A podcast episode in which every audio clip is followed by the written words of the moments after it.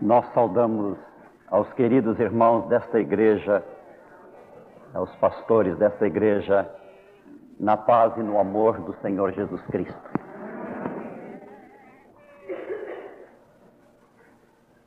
Meus irmãos, Jesus Cristo vive e Ele está reinando. Eu tenho uma grande dívida para os irmãos, não para o pastor Roberto. Os irmãos cederam, dispensaram o pastor Roberto por alguns dias para estar conosco em Porto Alegre. E nós louvamos ao Senhor, porque Deus nos abençoou através da presença da pregação do pastor Roberto. Nós, em Porto Alegre, estamos no movimento que o Espírito Santo criou. Não tivemos nenhuma influência de uma outra igreja, de uma igreja pentecostal.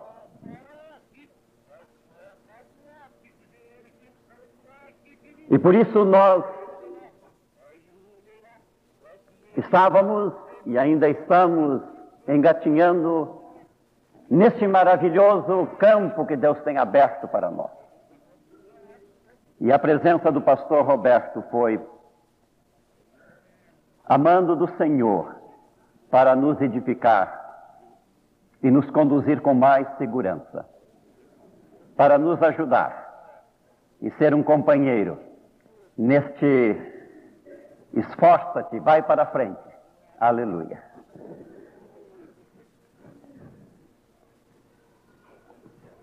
O profeta Isaías escreveu no capítulo 17,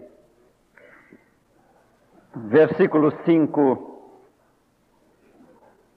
e seguintes, essas expressões que falam muito ao meu coração, porque, de uma certa forma, isso aqui é o retrato da minha vida, é o retrato da minha igreja.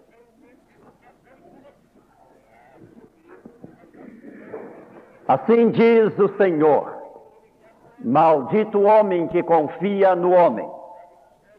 Faz da carne mortal o seu braço e aparta o seu coração do Senhor. Porque será como o arbusto solitário no deserto, e não verá quando vier o bem. Antes morrerá nos lugares secos do deserto na terra salgada e inabitável. Bendito o homem que confia no Senhor e cuja esperança é o Senhor.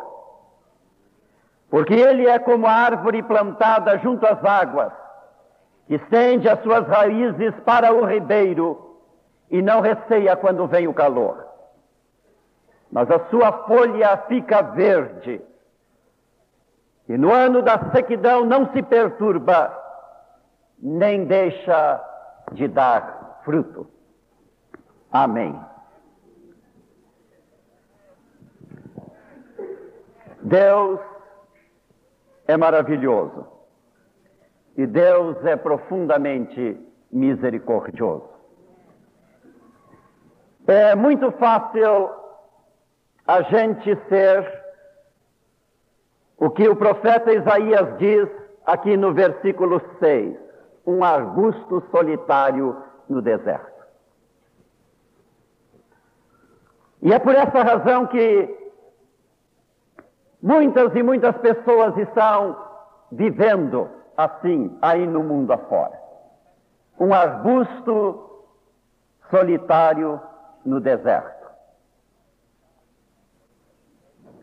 Um arbusto que não tem muita folha, consequentemente não produz flor nem fruto. E o salmista, o, o, profeta, vai dizer que a razão disto é porque o homem confia em si mesmo e esquece o seu Senhor. Mas, meus irmãos, Isso não é de admirar se acontece com as pessoas no mundo. Mas é trágico quando isso acontece no mundo da igreja. E quando uma igreja se torna qual um arbusto solitário no deserto. E a vida de um crente se torna um arbusto solitário no deserto. Ou a vida de um pastor se torna um arbusto solitário no deserto. E a palavra de Deus que diz que aquele que está em pé, veja que não caia, creio que aqui há uma advertência para que nós não confiemos tanto em nós mesmos, nós não confiamos tanto no nosso braço, na nossa capacidade, na nossa força, na nossa mente, na riqueza daquilo que nós possuímos em qualquer aspecto da nossa vida, mas que nós saibamos confiar unicamente no Senhor. O Senhor nos tem ensinado isto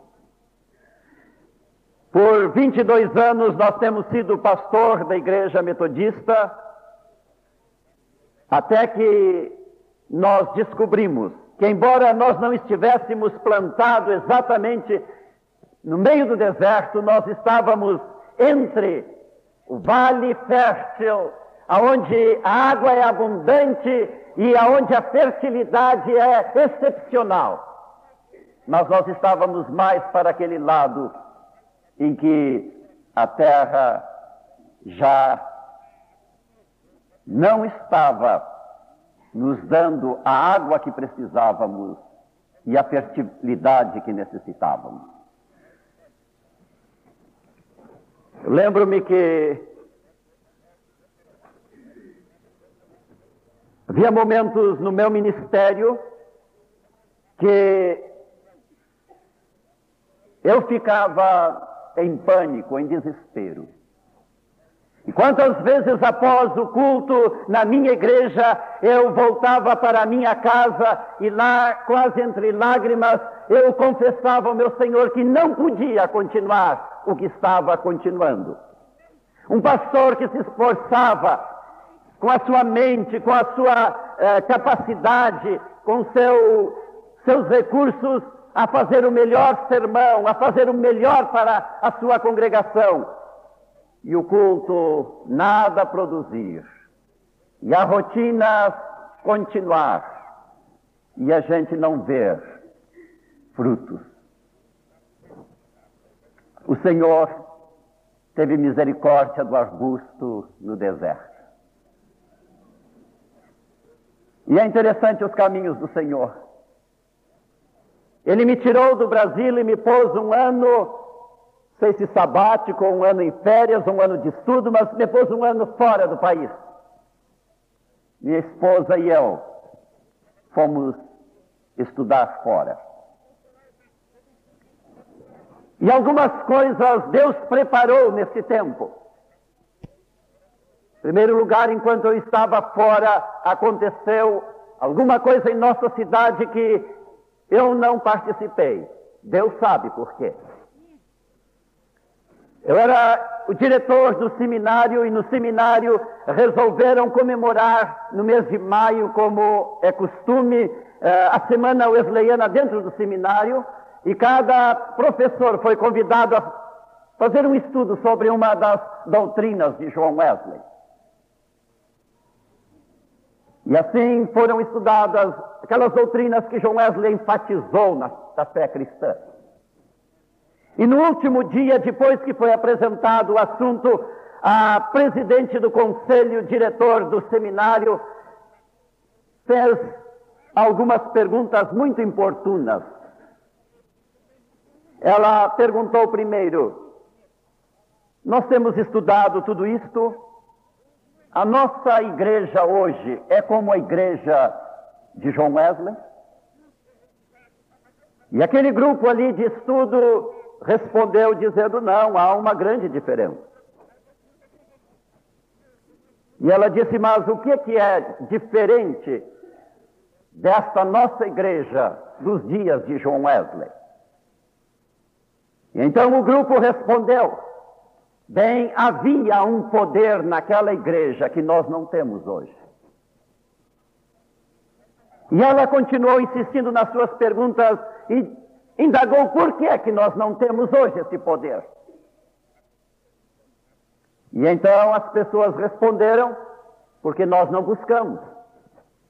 E ela insistiu nas suas perguntas: por que é que nós não buscamos?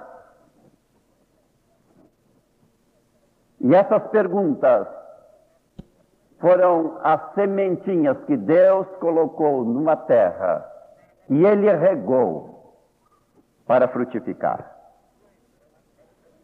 Dessas perguntas e dessas inquietações surgiu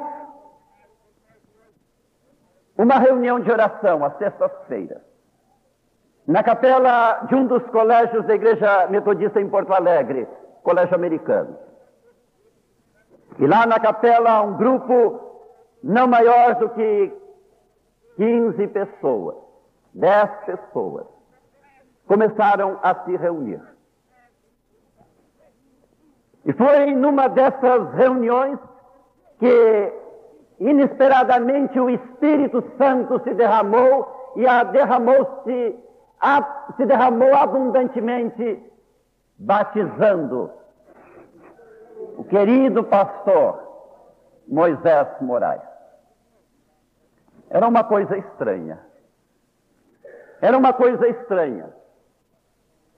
Nunca aquele grupo havia ouvido falar em língua estranha, em língua do Espírito. Nunca aquele grupo havia sentido essa manifestação intensa do Espírito Santo. E agora eles estavam diante de uma nova realidade. O que fazer? Na reunião seguinte, Deus batizou um seminarista.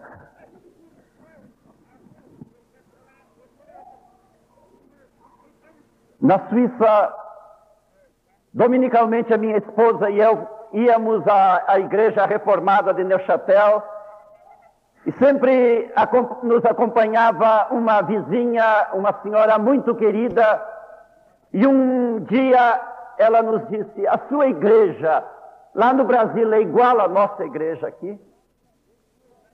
E eu disse: em certos aspectos ela é. Algumas coisas diferentes. E aquela senhora disse: eu sinto que não há uma outra igreja na nossa cidade. Ou que a nossa igreja aqui não seja diferente. Porque a gente vai dominicalmente à igreja, o pastor está lá fazendo o ofício, lendo os textos que já estão é, pré-estabelecidos segundo o calendário é, litúrgico da igreja, e a gente ouve, a gente está lá, e a gente é aquele que vai para ficar apreciando tudo aquilo que o pastor faz. E todos os domingos é assim. Eu já havia me dado conta disto, porque um dia brinquei com a minha esposa, repetindo alguns textos que eu sabia que o pastor iria repetir no início do culto, no meio do culto, no final do culto. E conversando com aquela senhora, ela disse: Mas uma vez por ano eu me alimento espiritualmente. Eu vou à cidade de Darmstadt e o pastor Roberto, desculpe, o bispo Roberto, é, falou na presença aqui de algumas dessas irmãs, a irmã Basileia, que virá à reunião carismática. Pois essa senhora viajava nas suas férias até a Alemanha para participar naqueles dias desse banquete que o Espírito lhe proporcionava junto àquela comunidade. E ela então começou a nos contar algumas coisas. E ela disse: Eu tenho alguns livros em casa que eu gostaria que o senhor lesse. E ela me trouxe lá em francês alguns livros, e entre estes livros, dois livros, Um dizia, um intitulava-se E Eles Falam Outras Línguas. E depois um outro livro do pastor Duplessis sobre o batismo do Espírito Santo. Eu li e eu orei ao Senhor depois que li aquilo, porque o Espírito já estava começando a trabalhar no meu coração. Eu disse, Senhor, eu vou voltar ao Brasil e eu não gostaria de cair naquela rotina. Chegamos em Porto Alegre e a primeira notícia que nós temos na nossa casa, quando chegamos, a minha filha, sem saber é, como comunicar aquilo, chegou e disse: Pai, há uma coisa acontecendo aqui. Eu disse: O que, que é? Ela disse: São reuniões de oração. Não sei se o senhor vai gostar, mas o pastor Moisés está falando em línguas. Eu queria um reavivamento na minha igreja. Eu queria que Deus modificasse a situação, mas eu queria ao meu modo. Eu não queria com essas coisas que para mim pareciam ser esquisitas das igrejas pentecostais. Eu ignorava todas essas riquezas dos dons espirituais. Naquele momento eu fiquei assim, eu uso essa palavra, indignado. E eu disse, eu preciso falar com o meu bispo.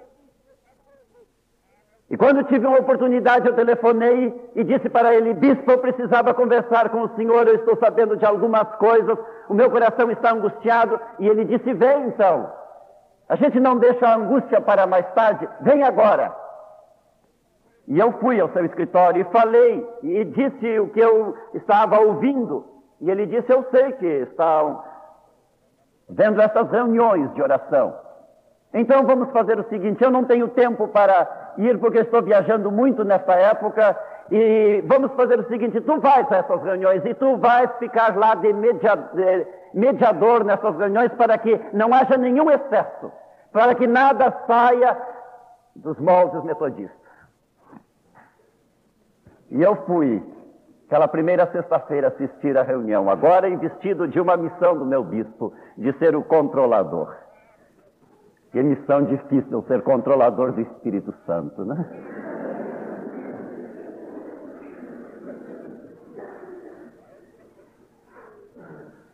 Eu fiquei escandalizado, confesso, irmãos, com algumas coisas. Esse cantar com os braços para cima é ridículo. Esse orar ao mesmo tempo, não dá para a gente se concentrar. Esse falar em língua que eu não entendo, não sei o que é isto. Mas, fiel à minha obrigação, eu voltei nas outras sextas-feiras. E pouco a pouco o Espírito foi modificando o meu espírito. Uma madrugada, vigília, eu estava sozinho no templo, quatro horas da manhã. E eu orei, ajoelhado, lá no, flexório, onde o pastor fica. Depois subi ao altar, orei ao Senhor. Orei, eu não estava pedindo dom de línguas, eu não estava pedindo, eu estava pedindo, Senhor, alguma coisa está acontecendo em mim, ao meu derredor. Eu quero compreender isso. E eu saí pelo corredor lateral, entre os bancos, a caminhar, orando, e quando eu estava no meio do caminho, a minha oração se modificou. Os meus lábios se derramaram numa linguagem que eu não compreendia, mas que era deliciosa. Eu estava vivendo pela primeira vez o poder orar no sentido perfeito e completo. Por uma hora e meia, o Espírito Santo orou através dos meus lábios de uma forma estranha para mim, porque a minha mente consciente estava pensando em pessoas que vinham os seus nomes à minha mente e eu começava a lembrar naquela pessoa e a minha emoção se modificava conforme o nome que eu lembrava. E então, do sorriso, da alegria, as lágrimas a um coração em desespero e aquela variação de sentimento por uma hora e meia, sozinho naquele templo, com o Espírito de Deus.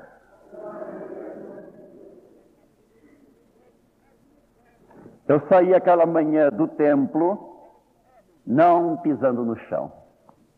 Essa experiência que quase todos os irmãos têm quando recebem esta unção. Fui ao seminário, cheguei lá, entrei na sala dos professores, estava o pastor Moisés. Ele me olhou e disse: Tu estás diferente hoje, o que aconteceu? Eu não queria contar para ninguém. Aquela, aquele arbusto seco estava derrotado. Mas não queria que os outros soubessem disso é porque ainda não havia brotado a nova folha da nova árvore do Senhor. E ele disse: Alguma coisa aconteceu contigo, o que foi? E eu contei a minha experiência. Choramos juntos, nos abraçamos. E o Senhor tem nos unido neste ministério. Meus irmãos, daquele dia em diante tudo mudou. Três anos agora. Mas são os três anos mais felizes da minha vida. São os anos em que eu estou vendo o que é realmente ser pastor, o que é realmente estar a serviço do Senhor. E Deus tem distribuído bênçãos sobre bênçãos. Ah, Deus tem feito maravilhas no nosso meio. Coisas que eu nunca imaginava. Lendo a Bíblia, eu via coisas extraordinárias que o Senhor fez no Velho e no Novo Testamento. E eu dizia sempre anteriormente: essas coisas aconteceram, por que não acontece agora? Agora eu digo, Senhor, graças eu te dou, porque nós estamos vivendo a Bíblia do Velho Testamento ao Novo Testamento, em todas as suas maravilhas.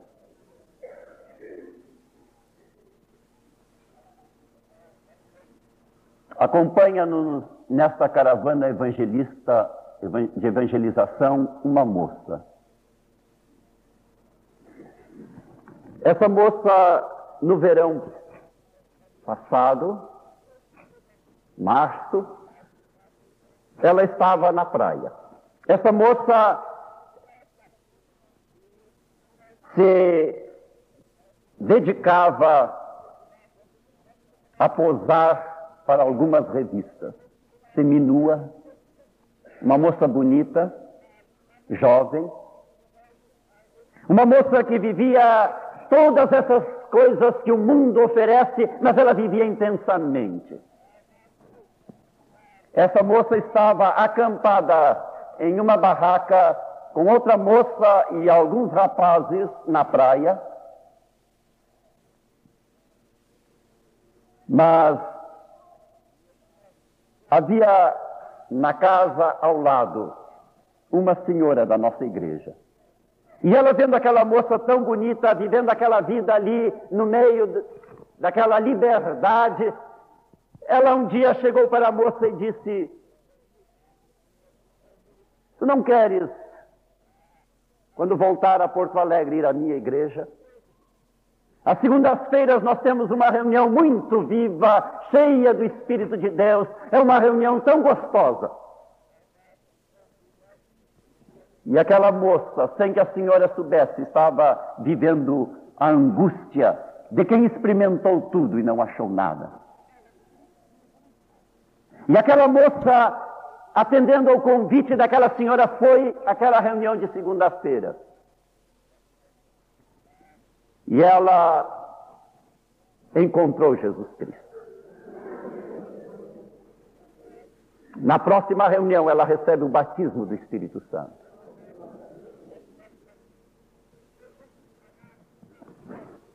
Esses dias eu perguntei, Nilza, quantos meses tu estás aqui entre nós? E ela disse, quatro meses, pastor.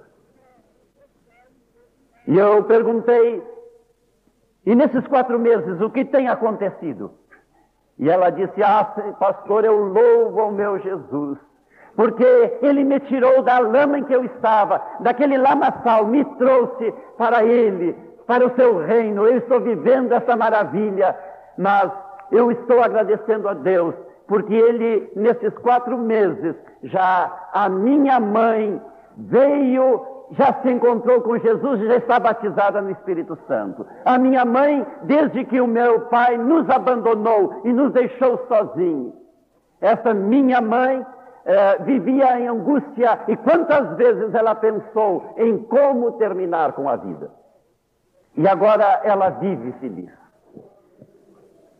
Mas, pastor, eu agradeço a Deus porque a minha irmã, que era como eu na vida anterior, já aceitou Cristo também e já foi batizado no Espírito Santo.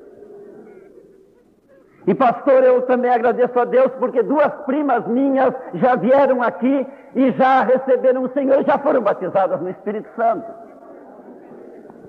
E eu agradeço a Deus porque as minhas tias, esses dias perguntaram: que está acontecendo na família de vocês? Que vocês estão mudando assim radicalmente, vocês são diferentes. Vocês não são mais aquelas pessoas que eram. E então eu falei de Cristo para elas, elas disseram, mas nós precisamos ir nessas reuniões. E eu disse para elas, vocês antes de irem na reunião, precisam se reconciliar, porque vocês estão divididas. Umas não se dão com as outras. E pastor, eu dou graças a Deus porque elas já se reconciliaram.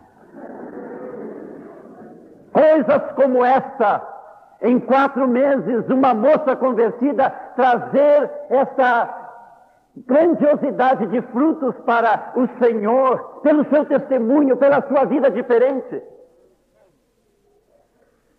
E a essas vidas o Senhor tem acrescentado em outros lugares, em outras cidades, porque ela tem participado dessa caravana de evangelização que estamos fazendo, as igrejas que nos convidam, e ela testemunha e sempre que ela testemunha, não é preciso fazer nenhum sermão por nossa parte, nenhum apelo, porque quando ela termina, o Espírito conduz as pessoas ao altar. E então eu vejo como é bom a gente confiar no Senhor, porque aí nós somos como a árvore plantada junto às águas, que estende as suas raízes para o ribeiro. Não receia que venha o calor, mas a sua folha fica verde. E no ano de sequidão não se perturba, nem deixa de dar fruto.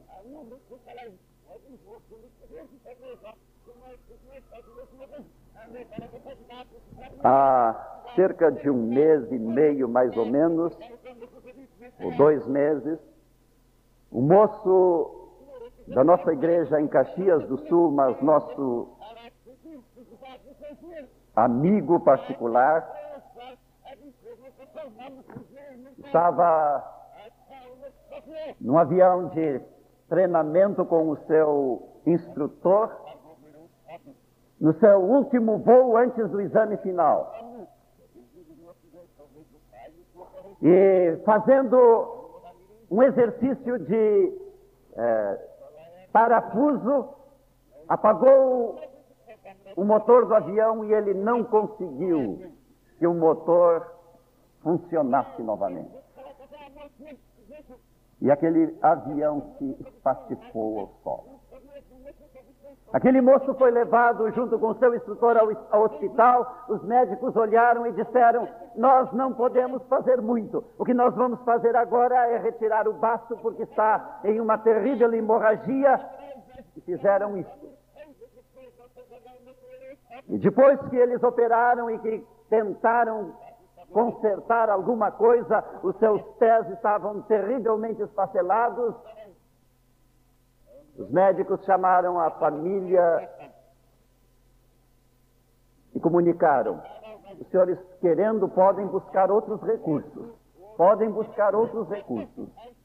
Porque a medicina não tem nenhum recurso. Os médicos não sabiam que o recurso outro já estava procurado. A igreja estava em oração.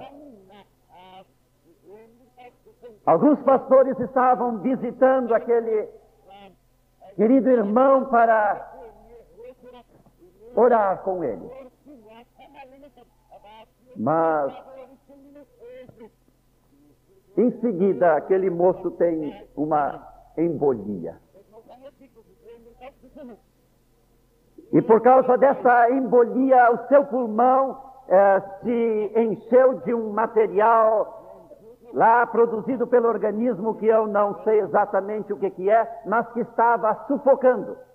E na cidade de Caxias o hospital não possuía uh, um pulmão artificial ou recursos maiores. Ele não podia ser transportado para Porto Alegre. Mas nós estávamos orando. E pela primeira vez eu tive uma sensação quando visitei aquele hospital aquilo que o Espírito coloca no nosso espírito, dizendo: Este moço vai ser salvo para a glória de Deus.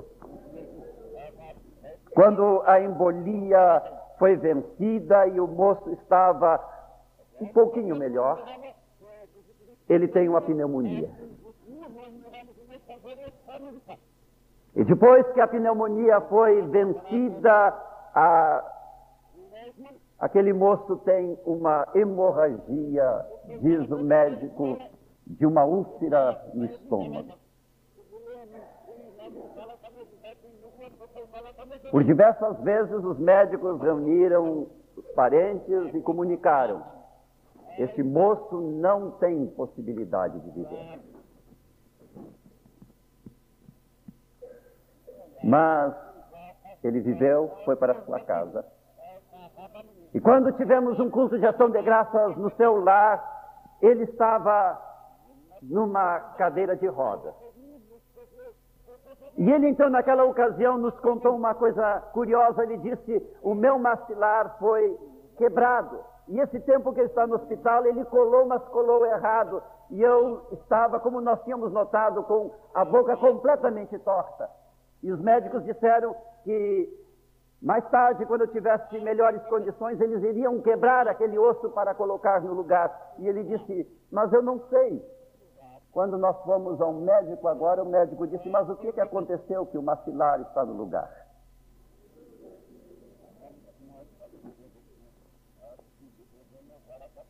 Quando tivemos após a visita do querido bispo Roberto à nossa igreja, uma continuidade ainda de pregações com uma evangelista mexicana, norte-americana. Ah, esse rapaz, o Ismael, foi trazido pelo seu irmão ao nosso templo em Porto Alegre para participar do culto. E lá ele entrou com a sua cadeira de rodas. E o médico havia dito que da cadeira de rodas, mais tarde ele passaria para a muleta, mas que ele não teria possibilidade de caminhar sem muleta. Aquele moço foi aquele dia à igreja de cadeira de rodas. Daí duas noites eu estava no altar no momento em que muitas pessoas estavam entregando o seu coração ao Senhor Jesus Cristo e eu estava de costa para a congregação orando com algumas pessoas quando alguém me bateu no ombro. Eu me virei, era esse rapaz, o Ismael. E eu vi aquele rapaz de pé e eu disse: Mas e a cadeira de rodas? E ele caminhou uma extensão e disse: Pastor, Amanhã é dia de eu ir ao médico para o médico dizer quando é que eu vou passar da cadeira de rodas para a muleta. Mas eu não vou amanhã ao médico, não. Eu vou depois para testemunhar sobre Jesus Cristo para ele.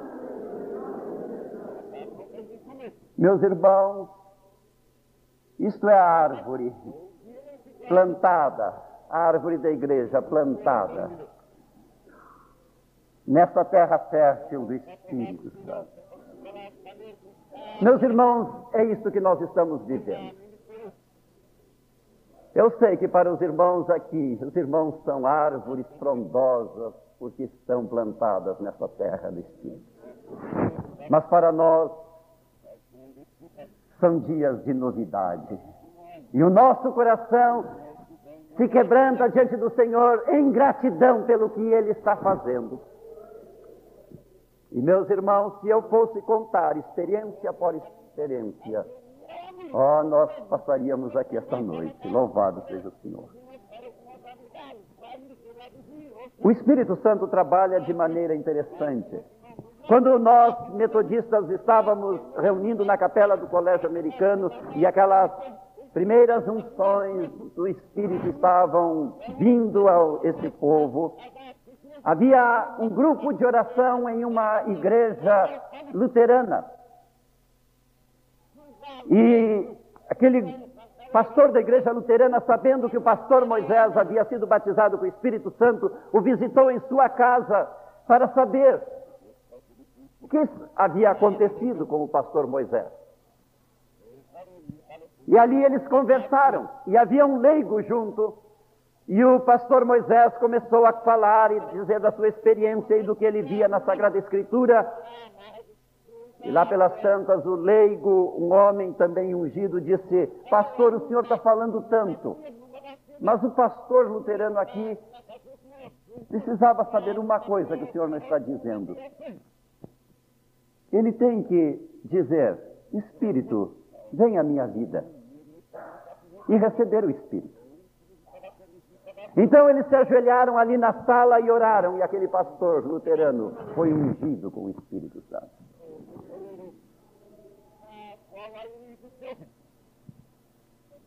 O pastor episcopal começou a compartilhar das nossas reuniões. E um dia lá naquele culto, no louvor a Deus, ele começou a cantar em línguas. Hoje, quando aquele grupo se reúne, não é uma igreja metodista. Mas ali estão luteranos, episcopais, metodistas, batistas, presbiterianos. E quanta gente batizada no Espírito Santo, louvando ao Senhor. É o corpo do Senhor que se reúne. E Jesus está nos dizendo: que Ele está ungindo este povo chamando este povo, porque Ele está formando um novo povo, o seu povo. Ele não quer que a gente continue a ser arbusto solitário no deserto, mas Ele quer que nós sejamos as árvores plantadas junto ao ribeiro, árvores frondosas. E Ele está fazendo isso.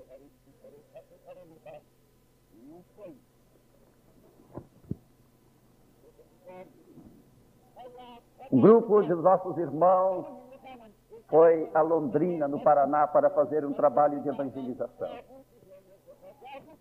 E aquela primeira noite, contam eles, era tão duro, tão difícil na igreja tradicional.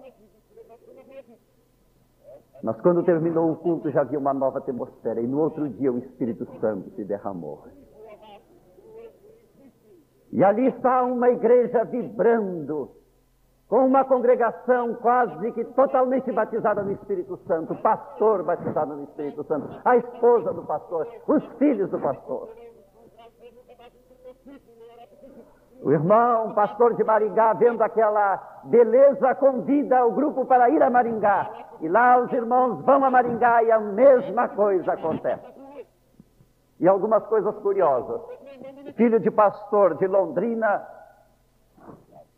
que estuda em São Paulo, psicologia, foi a Londrina naqueles dias e soube o que estava acontecendo na sua família, na sua igreja, e ele disse: Vocês estão ficando fanáticos, eu não gosto disso, eu acho que eu vou para uh, Curitiba visitar a minha namorada, enquanto vocês estão aqui nessas reuniões, eu não vou ficar em casa. Mas eu não sei como ele foi a Maringá. E naquela noite o Espírito Santo batiza. E assim Deus vai agindo. E Deus está construindo esse povo. Eu não sei como, estão me dizendo que uma das igrejas mais tradicionais da, do Rio de Janeiro é a igreja de Jardim Botânico. Mas o que está acontecendo esta noite lá não é nada de tradicional, irmão. Porque o que tem acontecido desde sexta-feira passada lá não tem nenhuma tradição. É tudo novo. É toda esta obra do Espírito Santo.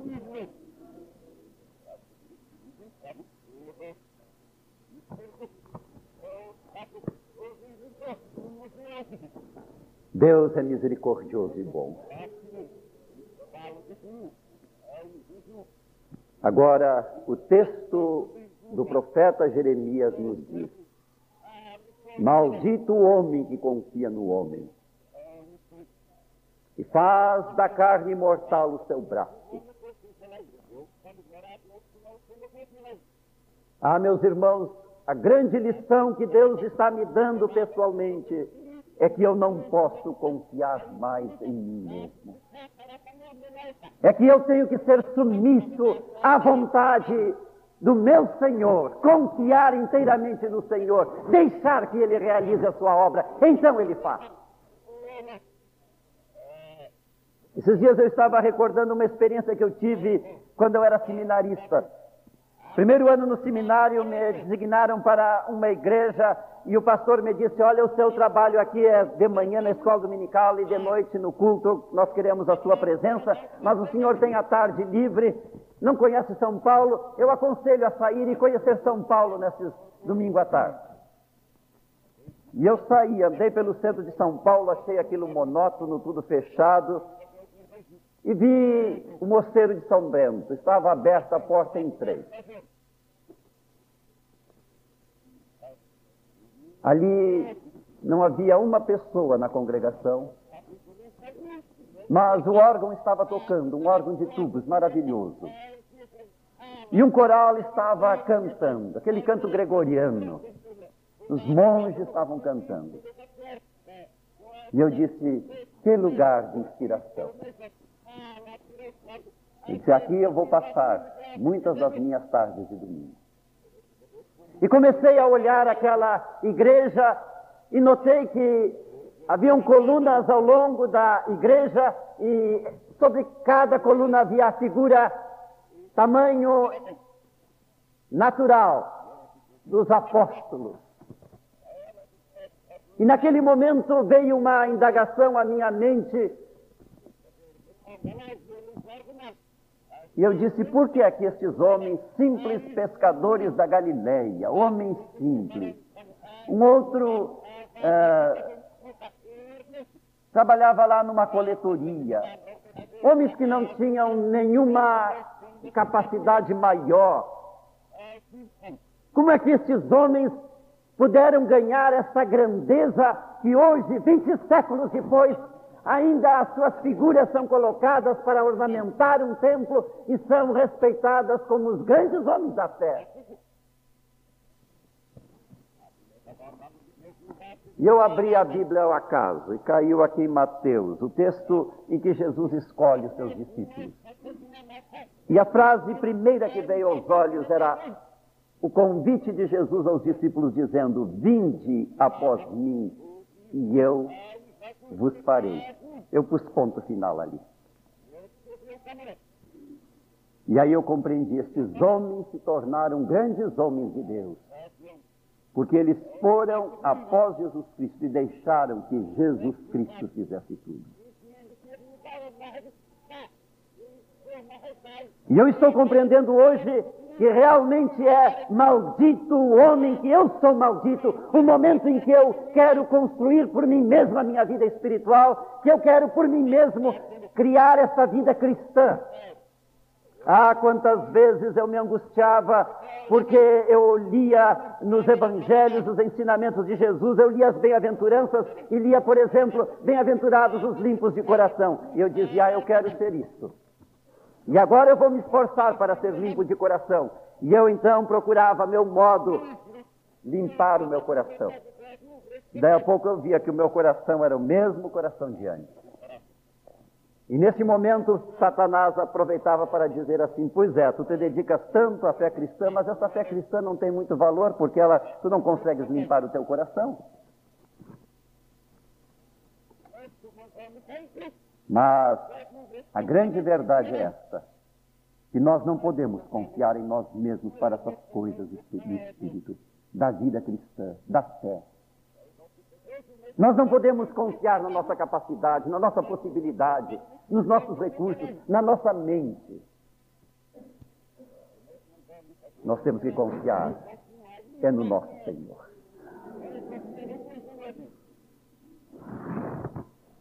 E eu estou compreendendo que é isto justamente que Deus quer hoje para a sua igreja.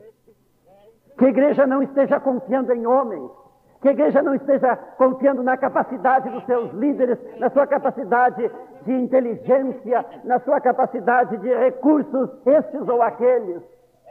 Que a igreja não esteja confiando tanto em si mesma, no número de membros que tem, nos recursos econômicos que possui, nos templos que tem, mas que a igreja confie no seu Senhor. Ah, meus irmãos, é muito fácil a gente confiar em nós mesmos ou confiar em coisas, em pessoas. Mas no reino do Senhor Jesus Cristo, a confiança tem que estar no Senhor. Tem que estar no Senhor. E quando nós andamos após este Senhor, seguindo a esse convite, vinde após mim, vinde após mim, ele vai cumprindo a sua promessa: eu farei, eu farei. E como é gostoso a gente ler o Evangelho e começar a sentir Jesus está fazendo justamente isso na minha vida. Isso aqui que para mim parecia impossível, agora Jesus está construindo em mim. E então a nossa vida vai se edificando dia a dia. E um dos textos que eu amo no livro de Provérbios é lá no capítulo 4. Vai, versículo 18, que vai dizendo: Mas a vereda dos justos, eu poderia modificar aqui sem fugir à verdade, mas o caminho do cristão é como a luz da aurora que vai brilhando mais e mais até que se torna dia perfeito. Aleluia, porque está sendo assim. Ah, quando a gente ouve esse doce convite do Senhor Jesus, e nós então vamos após Ele, confiando nele, deixando que Ele nos edifique, que Ele faça, que Ele opere, nós vamos fielmente ali em obediência, andando com Ele, andando com Ele, permanecendo nele, deixando que a Sua palavra permaneça em nós. Então nós vamos crescendo como a luz da aurora. Oh, e como é bonito um amanhecer de dia, mas ali a luz ainda não é tudo, apenas um raiar. E à medida que as horas vão passando, aquele, aquele, aquela luz vai ampliando, vai ampliando, mas ainda não está completa. Ela só se torna completa quando o sol chega ao meio-dia. Nós estamos neste amanhecer e nós temos que crescer, deixando Jesus ser essa corrente da água na qual as nossas raízes foram lançadas, para que a sua seiva, a sua vida esteja em nós e não mais nós estejamos vivendo pela nossa vontade e capacidade, segundo a nossa natureza humana, mas deixando que o Senhor Jesus Cristo vá vivendo em nós. Louvado seja o nome do Senhor Jesus Cristo que está fazendo uma grande obra nos nossos dias. Irmãos, orem por nós no Rio Grande do Sul. Nem tudo é um caminho delicioso. Há pedras, há espinhos. E às vezes eu tenho que chegar na congregação e dizer, irmãos, por favor, hoje encantem. Eu só confio no Senhor. Eu só confio no Senhor. Se o sol chegar a escurecer e o céu toldar, eu só confio no Senhor. E eu digo porque hoje as nuvens estão se acumulando. Mas graças a Deus que Ele está dissipando nuvens, tirando aquilo que encobre o sol, deixando o sol da justiça Jesus Cristo brilhar. Nós não sabemos para onde o Espírito Santo vai nos conduzir. Nós estamos ainda dentro de uma igreja tradicional que ainda não sabe o que fazer com esse movimento. Não sabe se ela recebe o movimento ou se ela fica aguardando o que vai acontecer para, como dizia o nosso velho presidente Vargas, vamos deixar as coisas como estão para ver como é que ficam, né? Ou se este movimento não tem lugar dentro da igreja tradicional. Nós não sabemos, Deus o sabe. Mas eu sei. E se nós estivermos fiel, fiéis na caminhada com o Senhor Jesus Cristo, deixando que o Espírito Santo